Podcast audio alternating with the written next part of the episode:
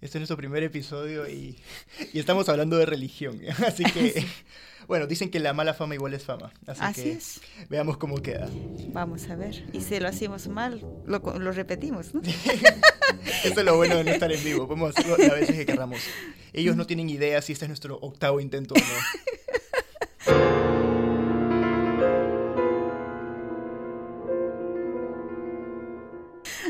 Muy bien. Bienvenidos a Abogado del Diablo. Este es el programa en el que conversamos con personas con opiniones excepcionales, o en este caso tal vez controversiales. Uh, intentamos descifrar la razón detrás de sus puntos de vista y descubrir si estos sobreviven al escrutinio. Uh, soy su conductor, Javier Angulo, y estoy acá con Rosalinda Mercado, ¿verdad? Rosalinda Mercado. Uh, eres evangélica, dice. Evangélica. Evangélica. Muy bien, entonces vamos a tener una discusión sobre religión y las diferentes posiciones, tal vez algo controversiales, que pueden salir de la religión. Pero no quiero asumir nada de lo que tú piensas, así que voy a hacerte unas cuantas preguntas sobre diferentes temas que suelen estar relacionados a posiciones religiosas y me dices qué piensas y hablamos, discutimos y espero que sea divertido. Eh, muy bien, entonces, em empecemos con una pregunta así muy contenciosa. Entonces, el infierno. ¿El infierno es real? ¿Es metafórico? ¿La gente va en serio al infierno? ¿Qué, qué piensas del infierno? Es real. Es real. ¿Es un lugar con llamas? Con llamas. Eh, las escrituras revela que el infierno es con llamas, dice con azufre. Ahora, para que nosotros confirmamos el infierno, eh, aparte de las escrituras, vemos los volcanes. Si nosotros vemos los volcanes, ¿de dónde salen volcanes que no botan ceniza, botan fuego? Entonces son señales y comprobados que sí existe el infierno. ¿Dónde está el infierno? Está en el corazón de la tierra. Ah, entonces tú crees que el infierno no es un plano ajeno al terrestre, sino está... No. Entonces, en teoría, si uno fuera a excavar lo suficiente, encontraría el infierno. Ok, sí. Eh, hay muchos científicos que lo han comprobado. Muchos decir, científicos que han sí, comprobado el infierno. Sí, eh, dice que ellos, por decir, negaban, este, discutían, decían, no, que no hay infierno, ¿cómo va a haber infierno? No que todo se paga acá en esa tierra, pero fue tanto su el querer averiguar, ellos cavaron, cavaron y cavaron, cavaron kilómetros hacia abajo, hasta que empezaron a encontrar calor, ¿no? Calor. Entonces, aparte de eso, ellos dice bajaron con grabador para que ellos puedan grabar las voces que pues hay en el infierno, ¿no? Que aquellas personas que van son las personas que no reconocen a Jesucristo como su Salvador. Entonces, está diciendo que ahí hubo una expedición. Así es. Y que encontraron evidencia certera del infierno. Así es. ¿Qué año fue esa expedición?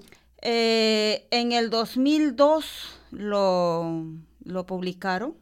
Eh, lo encontramos en las redes. Ahorita no me acuerdo exactamente, pero sí lo puedes buscar en YouTube. En, entonces. Eh, lo encuentras ahí. El... Pero sí las escrituras nos menciona del infierno. Las, las, escrituras nos mencionan, nos dicen, ¿no? Que es la muerte, la muerte eterna del ser humano, que ya es la muerte, ¿no? De ahí ya no hay resurrección, o sea, el, del infierno ya no pueden ser salvos. ¿Tú dices que el infierno está en el centro de la tierra? Así es, Hay el corazón de la tierra. Pero eh, hay que entender que nosotros, seres humanos, Ujú. no hemos excavado más de 12 kilómetros para abajo. Por supuesto. Te lo pongo así. Si la Tierra fuera una bola de billar, cualquier hueco que nosotros hemos hecho en la. Tierra no se registraría ni siquiera al ver la, la bola de billar. Lógico. No hemos excavado virtualmente nada. No hemos, o sea, Lógico. no hemos llegado al centro de la Tierra. Lógico. Entonces, no, digamos, no, no hay ev- evidencia alguna de que, o sea, no sabemos qué hay en el centro de la Tierra, aparte de la investigación que se ha hecho de que, bueno, hay magma. Pero bueno, en todo caso, esa es una... Bueno, empezamos bien en cuanto a opiniones controversiales, porque esperaba escuchar muchas cosas, eso no esperaba escucharlo. Pero muy bien, entonces, hablamos de qui- hablemos de quiénes van al infierno. Entonces, muy bien, si una persona no peca, más no sigue la religión, ¿va al infierno? Por supuesto que sí. Por supuesto Porque que sí. la Biblia luego, eh, en Romanos 3:23 nos habla, nos dice, por cuanto todos pecaron, están destituidos de la gloria de Dios. Ahora, cuando nos habla este pasaje, por cuanto todos pecaron, están destituidos de la gloria de Dios, si nosotros sabemos por la creación, no por evolución, por la creación que en el primero, al, al inicio de la creación, no crían primeramente los cielos, la tierra, los animales y todo eso, después lo hace al hombre. A su imagen y semejanza, dice las escrituras. Pero quedándonos en el tema. Por eso ahí va, ahí va la explicación a tu pregunta. Sí, ajá. Si, si no pecas, pero no eres religioso. Entonces, mira, ¿qué es lo que sucede? Cuando el primer hombre, la primera mujer estaban en el huerto, en el paraíso terrenal, todavía no había más personas, solamente eran dos. Entonces esta persona dice las escrituras que ellos estaban desnudos. Al estar desnudos, sin ropa, ellos vivían en una inocencia, como unos niños sin malicia. ¿Por qué? Porque estaban en la misma presencia de Dios. No había malicia, no había pensamientos malos, no había nada. Absolutamente, ellos eran puros. Ahora, cuando para ese entonces ya el ángel caído existía, entonces dice que le habla a la mujer cuando él estaba sola en el huerto. Entonces la mujer escucha a esa voz. Para eso Dios le había puesto árboles en el huerto. Le dijo, de esto vas a comer y de esto no. Ahí va tu pregunta. Entonces, ¿qué hace este esta mujer? Desobedece y coge. El fruto del conocimiento del bien y del mal. Al coger el fruto del conocimiento del bien y del mal, ¿qué hace? Se separa de Dios. Se separa, se aparta. Que no quiere decir que porque el diablo le dice, tú no vas a morir. Bien cierto, no voy a morir el diablo notablemente no, no, mintió. No mintió. Físicamente el no rey, murió. El rey de las mentiras no mintió. Ese momento no mintió. ¿Por qué? Porque dijo, dijo la realidad que no va a morir físicamente.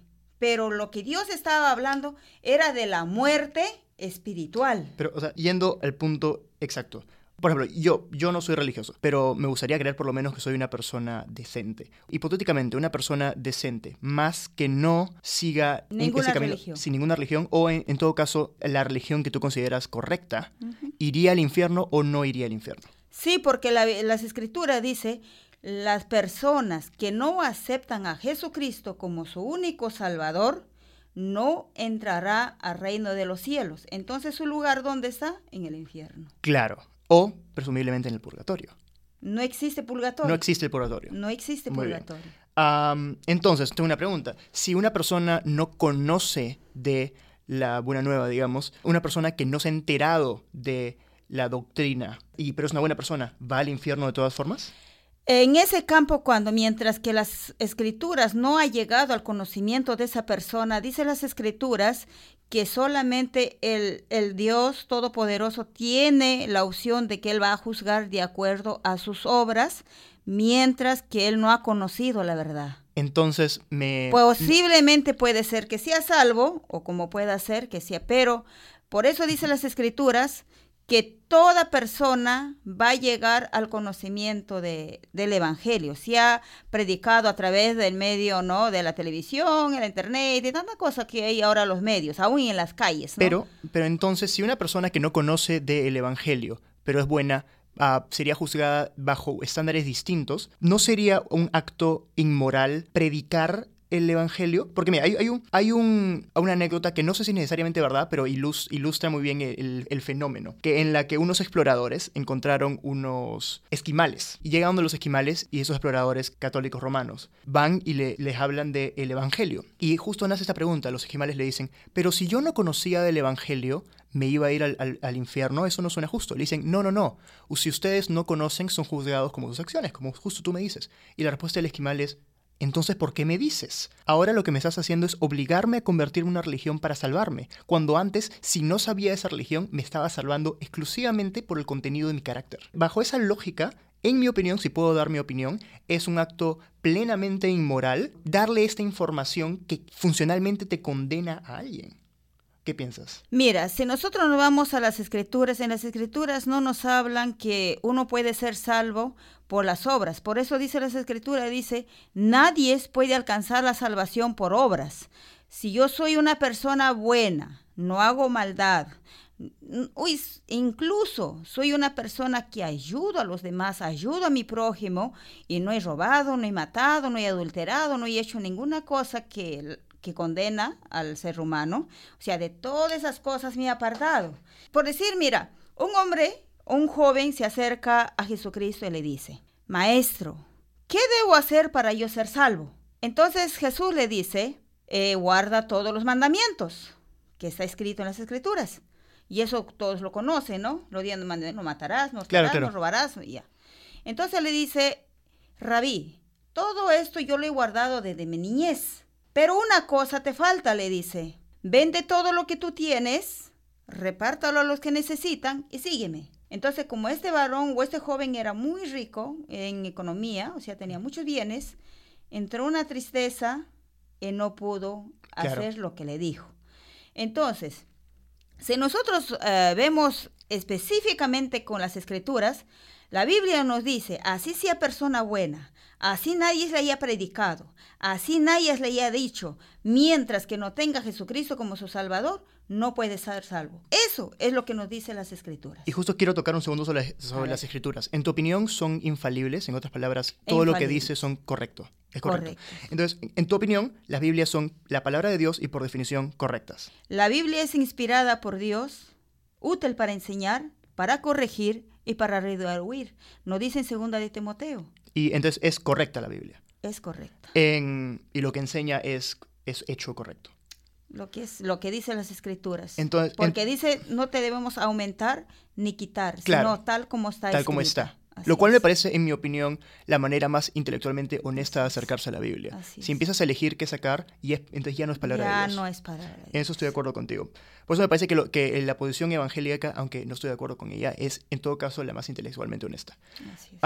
pero entonces, ¿qué piensas tú de la esclavitud? ¿La esclavitud te parece que está bien, que es justificable? Eh, personalmente, no según la Biblia, según tus valores. Es un simple sí o no súper no, rápido. No, la esclavitud no debe, no debe existir. Entonces, ¿cómo reconcilias eso, tu, tu, idea de que la Biblia es infalible y tu idea de que la esclavitud es incorrecta, con eh, Éxodo 21, que defiende la esclavitud y te explica cómo cuidar a tus esclavos?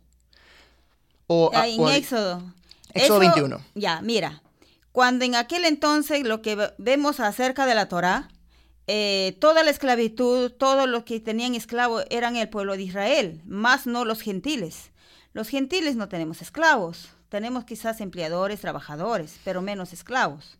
Ahora, cuando nosotros hablamos del, del pueblo de Israel, ya cambian las cosas. ¿Por, qué? Porque el pueblo de Israel es específicamente la niña de los ojos de Dios. Pero tenía o sea, es un pueblo sagrado. Hasta el día de hoy no sé si lo tendrán.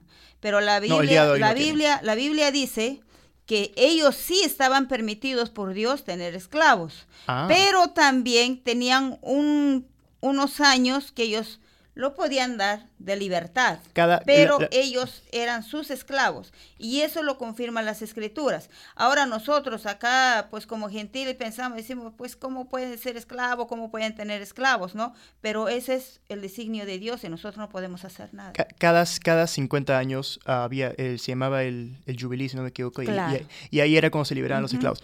Pero en ese caso simplemente te, compras una, una, porque podías hacerlo, te compras una niña de 8 años y te la, te la quedas 50 Pero eh, la ley de, de, ese tiempo para los gentiles, pues no, no hay eso. Pero, pero para las personas, o sea, acá tú misma estás, estás... Por eso, mira, cuando hablaba de esa esclavitud, cuando hablaba... eso cuando está bien, eso es defensible. Pues mira, cuando Jesucristo vino, pero ahora, ¿qué es lo que eh, esclavos en ese tiempo sí lo hay? ¿Por qué? Pero no te estoy hablando de esclavo físico, sino esclavo espiritual. Porque ahí cuando habla en el Antiguo Testamento acerca de la esclavitud físico... Pero hay que remitirnos a la esclavitud física exclusivamente. Por eso, por eso, pero pues en nuestro medio no hay pues esclavos. Ah, no, no, no, pero estoy hablando en principio, si te parece que está bien o mal, porque Éxodo 21 te explica, te explica que si le pegas al esclavo y muere dentro de seis días o menos, es tu culpa. si no muere, está bien porque es tu propiedad. eso te parece una, una eso es una eso dice la Biblia casi verbatim. Eso es una posición que tú estás defendiendo al decir que la Biblia es infalible. Mira, por eso por eso te digo, eh, la Biblia es infalible, pero Entonces, hay muchas cosas, hay muchas cosas que nosotros yo te hablo como como evangélica, hay muchas cosas que en la Biblia en el Antiguo Testamento te habla específicamente para el pueblo de Israel. Entonces, no te habla para los gentiles. Nosotros somos gentiles. Entonces, el, pueblo de Israel está en otros estándares morales. Por supuesto que sí. Ellos pueden cometer esclavitud. Ellos, tienen sus preceptos, ellos tienen leyes, tienen mandamientos que ellos deben de cumplir. Entonces, por ser los elegidos de Dios, ellos pueden tener ah, Ellos soberanía pueden tener, sobre ellos otros seres tener, humanos. Así es. Muy bien, Así interesante. inter- y los y los ah, los descendientes que viven hoy en día, la gente de Israel, aún tiene esa facultad. Eh, de, de acuerdo a su- al estado donde ellos están, porque en el No, no, estado según la no le va no le van a permitir. El, es- O el sea, es- el Estado de el- Israel El Estado no de lo Israel permita. lo puede permitir, pero no está en el Estado de Israel, está en otro estado. Entonces, en ese estado ellos no pueden tener, porque está- tenemos otra ley. No, no, pues si fueran a vivir en el Estado de Israel que existe. Posiblemente, yo la verdad no sé cómo es todavía hasta el día de hoy en Israel. No sé si lleguen a tener todavía esclavos No, o no, ya no no, tienen. tienen.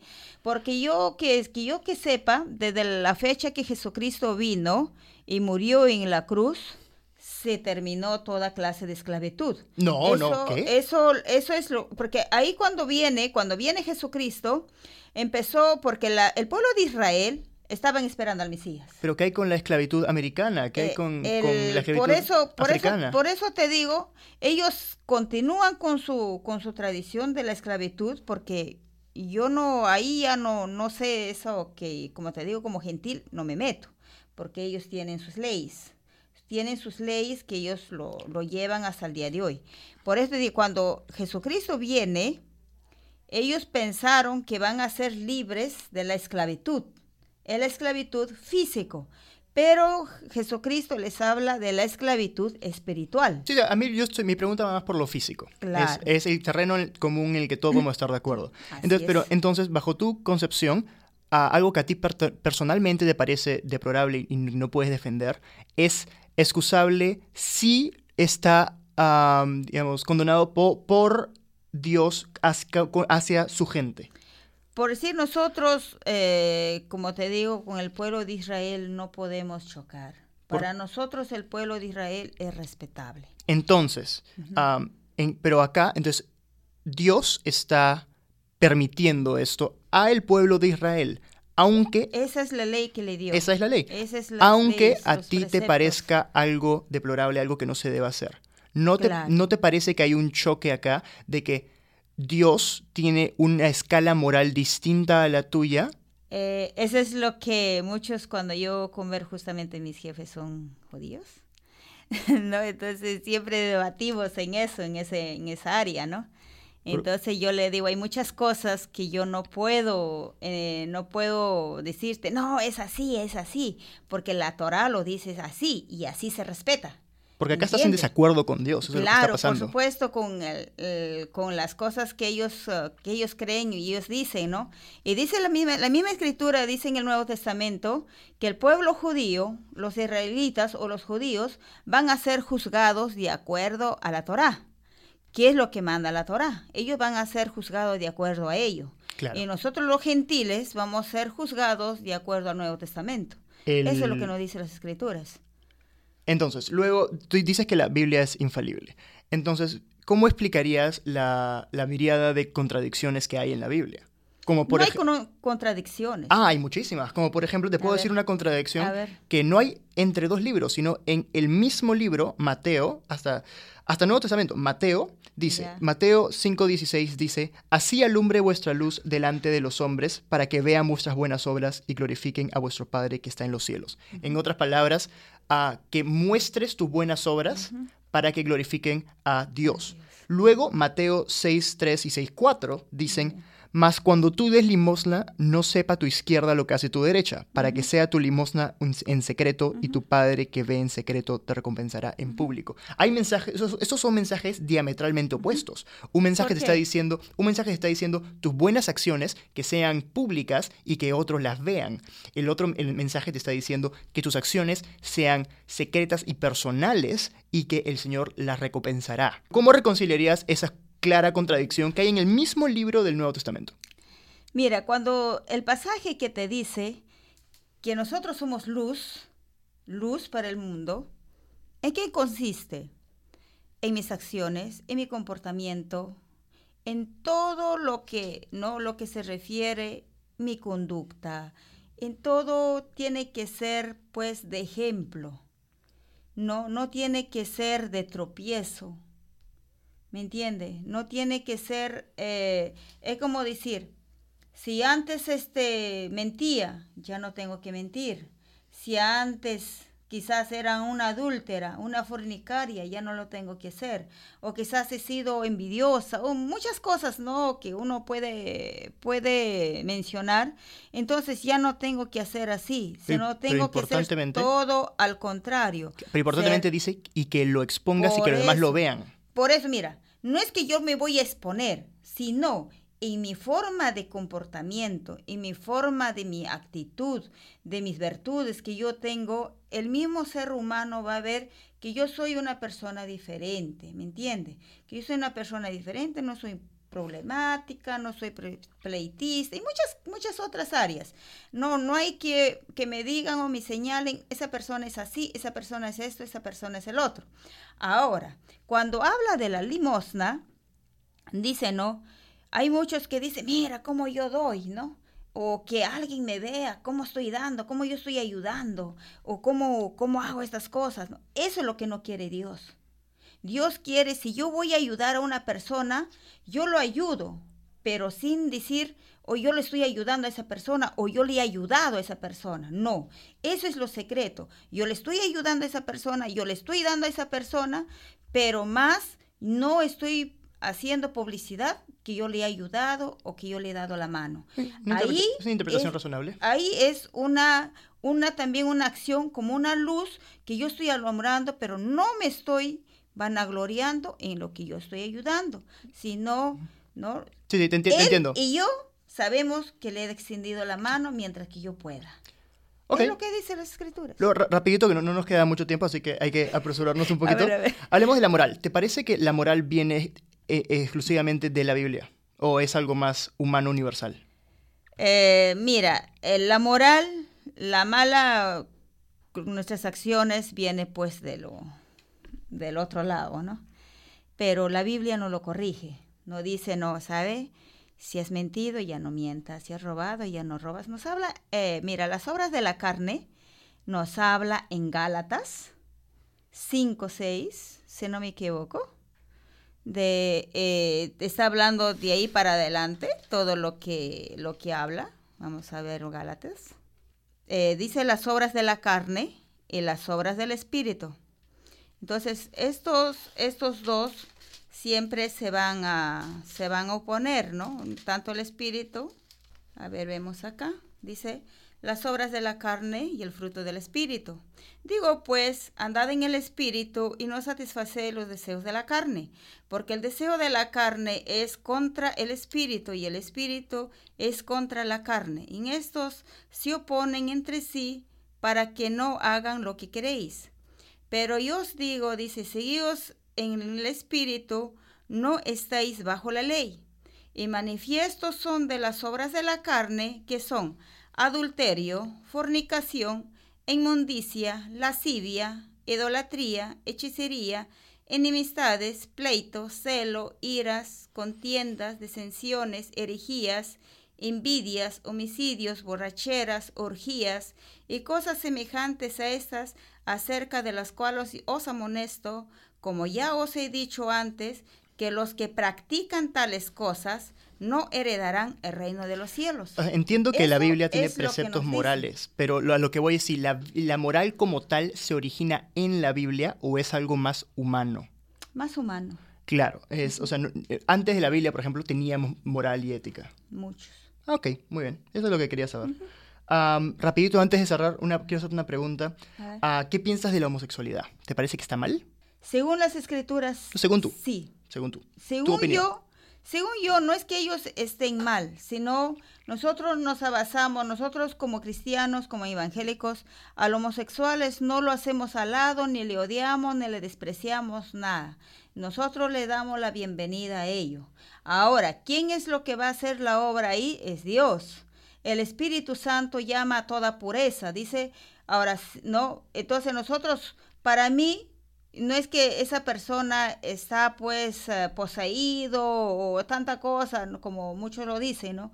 Sino que puede ser que tenga una- un trastorno, qué sé yo, ¿no? O sea, médicamente, Entonces, ha médicamente sido probado puede que no es un trastorno. Puede ser, eh, no, entonces, cosas que nosotros no, no podemos explicar porque no estamos en ese cuerpo. Ah, pero podemos no sabemos, explicarlo. No sabemos qué es lo que ellos sienten.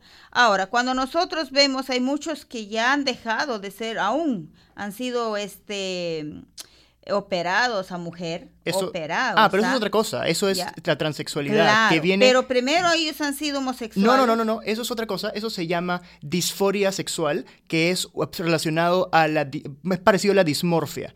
Ah, es un fenómeno completamente distinto. La homosexualidad es, es un fenómeno Claro. que ocurre en todas las especies de mamíferos y muchos pájaros. No- notablemente no ocurre en los reptiles. Ya, ya ahorita cerramos. Am, estoy dejando la cabina. Y que tiene, tiene beneficios evolutivos. En, en- en la, en la evolución había un beneficio de que haya miembros en la familia que puedan cuidar de los que no tengan sus propios hijos para que puedan cuidar los hijos cuando mueran los padres. Bueno, ya, ya justo te iba a preguntar de la evolución, pero ya me, ya me están haciendo cerrar. Rapidito, ¿la evolución, sí o no? No. Pero. ¿No nos quieren dar 10 minutos más? ¿Cinco minutos más? El, bueno, la... Muy bien, evolución, ¿por qué no? La comunidad científica casi todos, o todos, virtualmente todos, están de acuerdo que la evolución es algo que sucedió. La evidencia es infinita. Porque, digamos, acá lo que estás haciendo es negando lo que es esencialmente una verdad científica. ¿Por qué? Mira, si nosotros hablamos evolución, evolución en el conocimiento, sí. Una evolución pero menos genética en la en menos cuerpo. en, lo, en, el- en la genética ahora si nosotros hablamos en la hablamos de las escrituras dice no eh, ahora para mí yo como persona yo no lo voy a condenar ni le voy a hacer nada a esa persona pero si nosotros queremos que esa persona sea salvo pero sí las escrituras lo condenan las escrituras dice nadie podrá entrar al reino de los cielos aquella persona que se acuesta con hombre o que se acuesta con mujer o, o sea hombre con hombre o mujer con mujer No, pero evolución, evolución. No. y, y otro, mira, y otro que dice no, ni con animales. O sea, esas cosas están condenadas que Dios no lo permite. ¿Pero qué tiene que ver eso con la evolución? La evolución, no puede haber evolución. Si Dios crió hombre y mujer y punto. Dios, no o sea, lo que- no puede puede haber- criar otro, pero sí, con tantas cosas que hay, pero sí puede haber, sí puede haber, ¿no? Que ahora nacen en macrofani, El- macro, eh, ¿cómo se llama? Reconciliando ah, in vitro. In vitro. Ah, reconciliando ambos puntos. Es lo, que, es lo que creen los católicos romanos. No pudo haber Dios guiado la evolución. Eso es lo que cree el Papa oficialmente. A los católicos romanos. Es que Dios guió la evolución. Porque los humanos no han existido por siempre. O sea, los humanos son relativamente re- recientes, unos, cuant- unos cuantos miles de millones de años. El, el mundo es miles de miles de miles de miles de miles de millones de años. Las- si nosotros vamos, como te digo, acerca de la evolución, la evolución puede decir muchas cosas, pero nosotros... La evolución nos darwiniana. Por eso nosotros nos basamos a las escrituras y nosotros defendemos lo que dicen las escrituras. ¿Por qué? La evolución, ¿Pero ¿Por qué? ¿Por qué las porque escrituras? las, las escrituras no dice que tiene no el- la tierra, No, no, enti- entiendo tiene un qué dicen las pero más. Dios no tiene principio. Entiendo que dicen las escrituras, pero ¿por qué las defiendes? O sea, afuera de lo que dicen las propias escrituras, ¿por qué ese es el libro que has elegido para defender? ¿Por qué? Porque yo creo que sí. ¿Por qué? No, pero ¿por Porque qué? cuando nosotros vemos, mira, si no hubiera un Dios, si no hubiera una persona quien lo hizo, Rapidito, vemos la cabina me está diciendo que cierre, pero lo estoy ignorando. Bueno, Ah, solamente vemos el mar. ¿Por qué el mar no sale? Las aguas, tantas aguas que descienden ahí, ¿por qué no salen? ¿Por qué no salen? se queden ahí? porque están en un hueco. No es que están, pero La- es cantidad de agua que En- entra en- todos los días. Y el hueco es enorme. ¿Ah? Es- Pero, pero ¿sabes en Job qué nos dice? Dice Dios, le dijo a las olas, tu final es acá. Y este, hay un ángel que lo cuida y no lo permita salir. Pero la- cuando hay un tsunami, se desborda. Y, esa, y eso nadie lo puede... Igualito la tierra. Y si hay un tsunami, ¿por qué, por qué Igualito la tierra. Porque Dios lo permite. Dios permite que los tsunamis Así maten es, gente? Así es. ¿Por qué? Porque es así. Porque es así. Bueno, porque es así. Ros- Rosalinda, muchas gracias por tu tiempo. Eh, Esto ha sido Abogado del Diablo. Espero que hayan discutido, espero que hayan disfrutado nuestro episodio. Porque es así. Hasta la próxima. Así es que tenemos para continuar. Tenemos para continuar. Sí, regresaremos a una parte de dos si está dispuesta. muchas gracias, Rosalinda. De igual manera, muchas gracias por la oportunidad. Y muchas gracias a ustedes por escuchar nuestro programa.